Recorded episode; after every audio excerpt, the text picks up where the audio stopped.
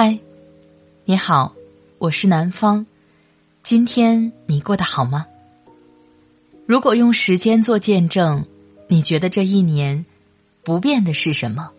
变化的是什么？此刻是二零二二年一月三十号，明天就是除夕之夜了。今年你是否回家过年？如果一个人在外，希望你能照顾好自己。吃点好的，犒劳一下一整年辛苦的自己。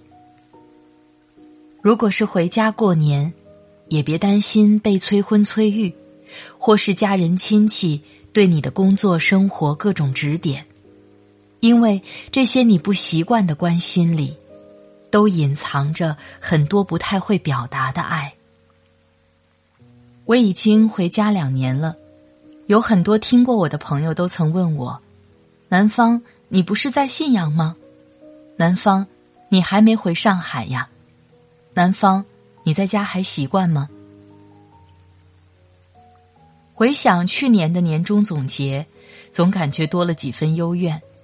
我自己听了几分钟，就听不下去了。可能那时候还是不太甘心自己的选择，也不愿意留在家里，勉勉强强的，像是林黛玉一般的纠结。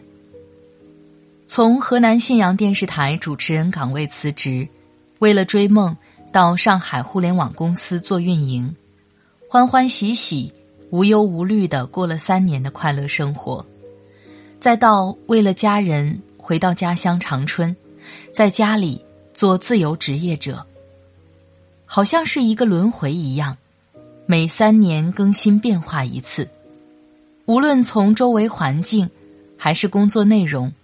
都在发生翻天覆地的变化。很多人问我，还习惯吗？从上海的快节奏里，转换成一个经济不那么发达的城市；从一个人的自由日子，转换成一家人，同时也包括着亲戚之间的你来我往、鸡毛蒜皮；从以往每个月的按时工资、年终奖金，到现在的收入不定。偶尔就焦虑奔波，真的适应吗？可能在一年以前，你跟我讨论这些，我会跟你吐槽很久，抱怨很久，然后自己再哭泣难过一会儿。是啊，情感主播也是人呐，也有七情六欲，面对压力也会无所适从。但是，现在，至少是现在，可以很平静的告诉你。我已经很坦然的接受在家里工作的事实，也很享受和家人在一起的时光。虽然真的会常有争论不休，对待同一个问题看法不一致，甚至被干涉到自己生活的时候，但是也会有很疲惫时妈妈的一碗面条，在外工作很晚时爸爸的一个催促电话。也有很忙碌无法照顾到家人时，亲戚的搭一把手。这些更细节、更生活化的小事，让我真的接了地气，感受到了慢生活的意义。所谓的慢，是内心平稳安静，享受此刻当下的状态。而这一切的获得，并不是逃离某个环境。一个人独自生活就能获得的，毕竟你可以离开某个地方，但是你无法割断血缘亲情。当生活的琐碎让你快要窒息的时候，那就改变它吧，把它逐渐变成自己想要的模样。我自认为是一个适应力相对较强的人，但没想到自己也需要努力这么久。好在一切都朝着理想的方向进展。当你觉得正处于逆境时，当你对生活不够满意，当你被周围的声音所困扰时，不妨尝试一下我的办法。我相信，做好一些小事情，说不定就能解决困扰你很久的大问题。拿我自己来说吧，因为工作性质的原因，所以必须要一个安静的环境。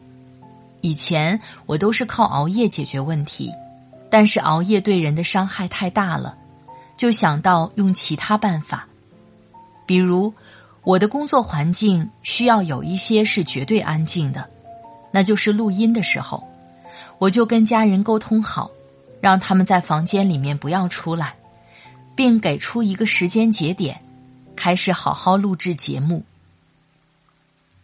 有些时候是相对安静的，只要不太吵就行。就像剪辑制作音频的时候，那么只要关好门就好了。每天工作相对规律，家人们也会因此养成一个习惯。无论你是一个人还是家人，先做一个整体规划，每天做什么，尽力排除外界环境的干扰。专心专注做自己必须或者想做的事。当然，有时候我的专注力没那么高，但只要保证重要的事情不耽误，就很优秀啦。那对于生活，我在近期做了一次断舍离，这个概念在很早之前就已经提到过，不知道你是否真的尝试过？当生活一团乱麻，不知道如何处理的时候。收拾房间、整理物品是一件解压又很放松的事情。比如，我在写下这段文字之前，就把之前做助眠的物品整理了一番，将未来还能用到的东西归类，扔掉了一些废旧的盒子，腾出了一些空间，让目光所及之处清清爽爽的，不再有太多落灰尘的杂物。还有囤积的一些生活用品，比如化妆品、纸品等，用备忘录做好记录，这样对自己拥有的东西有个大概的印象，并且优先使用那些小样、零零散散的小物件不是急需，尽量不去添置新东西。虽然东西依然还是很多。但是已经把很痛苦面对和整理的过程，换成了享受使用的过程，这便是物尽其用吧。也许有人会问：南方，我这些都挺好的，只是工作上没有多大的进展，每天很空虚，不知道该做点什么。乔布斯曾说，在生命最初的三十年里，是你养成了习惯。在生命的后三十年里，是习惯养成了你。除了每天必须做的事，闲暇时间、兴趣爱好也会影响你生活的状态。基于对物品的整理，我对工作也重新进行了思考和整理，减少一些工作，注重一份工作的关键点，而不是事事力求完美。而如果真的不知道该做什么，就去学点东西，或者就从看闲书、刷喜欢的视频开始吧。二零二一年，我特别喜欢看历史剧，不完全统计，我看了《大秦帝国之裂变》《纵横》《崛起》《大明王朝一五六六》《雍正王朝》《李卫当官》老版的《水浒传》《三国演义》，最喜欢的就是里面的配音。作为我睡前的音乐也是很不错的，做梦呢也会梦到打打杀杀，很是过瘾。也因为这些剧，我会偶尔查一查相关的历史故事，这个过程本身就是一件很愉快的事情。我也会刷短视频、刷抖音、刷 B 站，除了看热闹，会关注热点话题是什么，这个话题为什么会这么火。这个镜头怎么拍的？评论里大家关注的点是什么？这样的过程不会像工作需求让我那么疲惫，但是也会让我在娱乐中积累一些需要的东西。如果你想在业余时间做点事儿，不妨就从你喜欢的事情开始做起，不要想着短期内实现暴富，只要让你开心快乐、轻松愉快。做完以后也没有痛苦和纠结，那便是最舒服的状态。过程往往比结果重要，而结果是你享受过程以后水到渠成的一件事儿。二零二一年马上就要过去了，本以为会写个轰轰烈烈的大总结，但是突然觉得这样平淡的状态才是生活真正的模样。人随着长大，也在不断校正着自己的航向。只要方向确定了，每天坚持前进就好。或许会有大风大雨，但也有万里晴空的时候呀。天晴的时候，稳住你的根基，比如家庭的和睦、事业的稳定、身体的健康。这样，当暴风雨来临的时候，才不会被轻易打垮。两周年直播纪念的时候，我说：“时间与声音见证了温暖。时间本不会带来什么，是你在时间里做了什么，决定了你的收获。愿二零二二，你用小行动去累积大的改变。当年终总结来临的时候，可以再回来看看，今天立下的 flag 是什么。二零二一。”感谢你多个夜晚的聆听，你的聆听便是我更新的动力。如果能点赞、评论、分享给更多人，那便是对我更大的支持了。每晚十点半，我也会在喜马拉雅直播。如果有情感困惑、工作难题、生活琐碎，都可以来找我哟。欢迎加入粉丝团，成为一家人，让我们有更多的链接。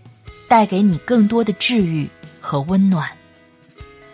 今天的节目就到这里，晚安，今夜好梦哟。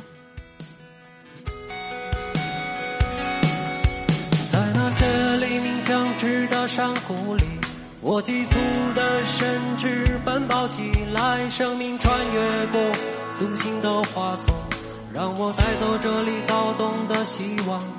在那些炽热潮湿的喧嚣里，我急促的身躯奔跑起来，汗水渗透着城市的睡梦，让我带走这里火红的舞蹈。在那些插着稻草人的田野里，我急促的甚至奔跑起来，风吹拂金黄颜色的大地，让我带走这里承受的消息。在那些雪花绽放的日子里，我急促的甚至奔跑起来，冰雪的花粉在脸上融化，